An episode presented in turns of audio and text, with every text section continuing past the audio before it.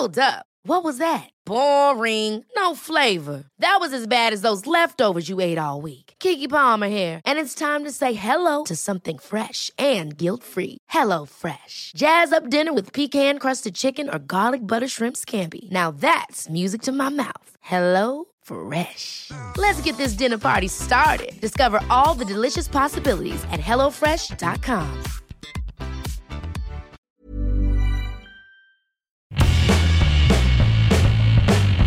Hola a todos, esto es Sin Comentarios, el programa con los temas y noticias que a todo el mundo interesa y las opiniones que nadie pidió.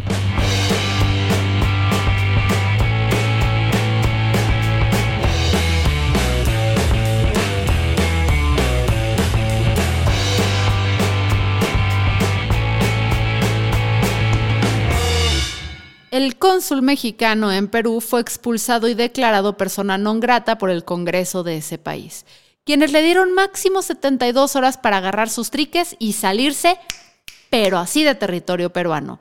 Y ustedes estarán pensando, ¿por qué estamos hablando de esto, Fernanda? Si las únicas cosas que nos interesan de Perú son las ruinas de Machu Picchu, el té de coca, el ceviche y que se vuelva a ser viral el meme de la llama diciendo, hola, ¿qué hace? Les explico, como siempre, primero con el contexto. Perú es un país que no lo ha pasado tan bien después de tener presidentes, o sea, perdón, cuando se trata de presidentes estables. En 1900, o más bien de 1992 para acá, han tenido 10 presidentes, de los cuales solo dos no tienen investigaciones abiertas por corrupción y seis han rotado en los últimos cuatro años. Todo esto gracias a Alberto Fujimori, el presidente peruano que en 1993 logró que se modificara la constitución para darle facultades al Congreso para poder destituir a un presidente sin ningún tipo de procedimiento judicial de por medio. Solo bastaban dos terceras partes de los votos de la Cámara para que se declare su incapacidad moral y adiós, ¿eh? que te vaya, pero muy bien. Esta arma es peligrosísima cuando el Congreso tiene mayoría de oposición porque con ello han logrado destituir a la mayoría de los presidentes peruanos, siendo el último en sentir la guillotina Pedro Castillo, el presidente peruano, que había asumido su cargo apenas en junio del 2021, un agricultor, socialista y líder sindical que se postuló para presidente sin ninguna experiencia en cargos públicos. Ganó gracias al hartazgo de las personas más pobres y les vendió el discurso de primero los pobres y de quitarle privilegio a las élites, un López Obrador, 20 años más joven.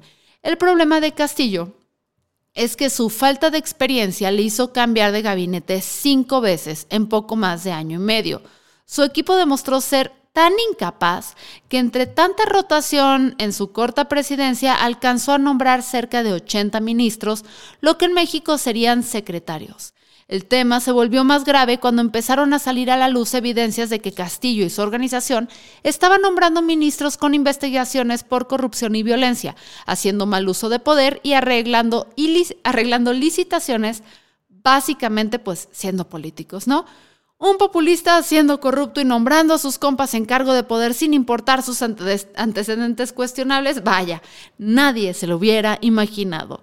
Con todo este desmadrito, el Congreso decidió abrir investigaciones contra Castillo y cuando éste se vio acorralado, quiso aplicar un madruguete anunciando la disolución del Congreso en Telenacional con la esperanza de poder gobernar sin contrapeso. Sin embargo, el descontento con Castillo a nivel institucional ya era tal que ni las Fuerzas Armadas, ni su gabinete, ni sus compas en el Congreso lo respaldaron y el 7 de diciembre le aplicaron la de incapacidad moral y lo destituyeron del cargo, lo arrestaron y actualmente está siendo investigado por todas las dagas de las que está señalado.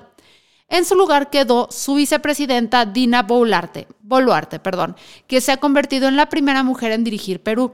Y lo será no por mucho tiempo, porque el Congreso ha aprobado llamar a elecciones para elegir nuevamente presidente en el 20, o más bien nuevo presidente en el 2024. Digo, si no la declaran con incapacidad moral antes. Y como siempre les tengo de las dos sopas. Hay quienes sienten que fueron, fueron estafados y se arrepienten de votar por Castillo, sumados a la élite que se siente amenazada por su política de primero los pobres, pero muchos lo están defendiendo y dicen que no ha tenido suficiente tiempo para probar pues que él sí es chido. Güey, los paralelismos con López Obrador dan miedo. Seguro hay varios congresistas del PRIAN que tienen fantasía en la que puedan destituir a AMLO, como en Perú, daydreaming en sus crueles votando por declararlo con incapacidad moral, pero pues no, mis cielas. Volviendo al punto, es que la gente está a favor de Castillo, la que está dando la nota. Más bien, porque están protestando y protestando en serio. Tal es el grado que el gobierno ya declaró estado de emergencia limitando la libertad de asociación y de tránsito. O sea, básicamente prohibiendo las protestas, el sueño húmedo de uno que yo conozco, que no voy a mencionar porque de por sí se quedó calvo de tanto coraje que hace y así mejor la mido bien con mis palabras, ¿no? Evidentemente, este estado de emergencia significa legitimación constitucional para reprimir las protestas y lamentablemente a la fecha ya hay muchas personas arrestadas y decenas de personas muertas. Y aquí, aquí es donde aparece López Obrador, así como en esta, como Estados Unidos le encanta ser el, el héroe del mundo, a la 4T le mama ser el héroe de Latinoamérica. Y de la mano de Argentina, Bolivia y Colombia, por vías oficiales, rechazaron la manera en que el Congreso peruano hizo las cosas y solicitaron la restitución inmediata de Castillo. En el caso es que la familia de Castillo solicitó asilo político en México y la 4T se los concedió y dijeron que también se lo darían a cualquier ciudadano peruano que se sintiera perseguido por el gobierno. A cambio, como niños berrinchudos, el gobierno de Perú declaró persona non grata al cónsul de México y le dio 72 horas para salir del país.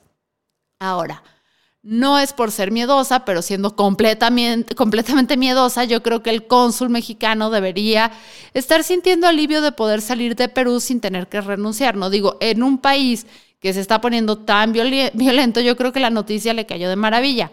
Hasta tuvo que fingir desilusión. Ay, no, por favor, no, no me corran de Perú, tan a gusto que yo estaba en la tierra que vio nacer a Laura Bozo. Es como cuando no sabes cómo terminar con tu novio, pero te termina antes y te salvas de ser tú la culera. Excepto que en este caso tu novio hace los mejores ceviches del mundo, caray. Yo soy Fernanda Dudet, esto fue Sin Comentarios, nos escuchamos, hasta la próxima.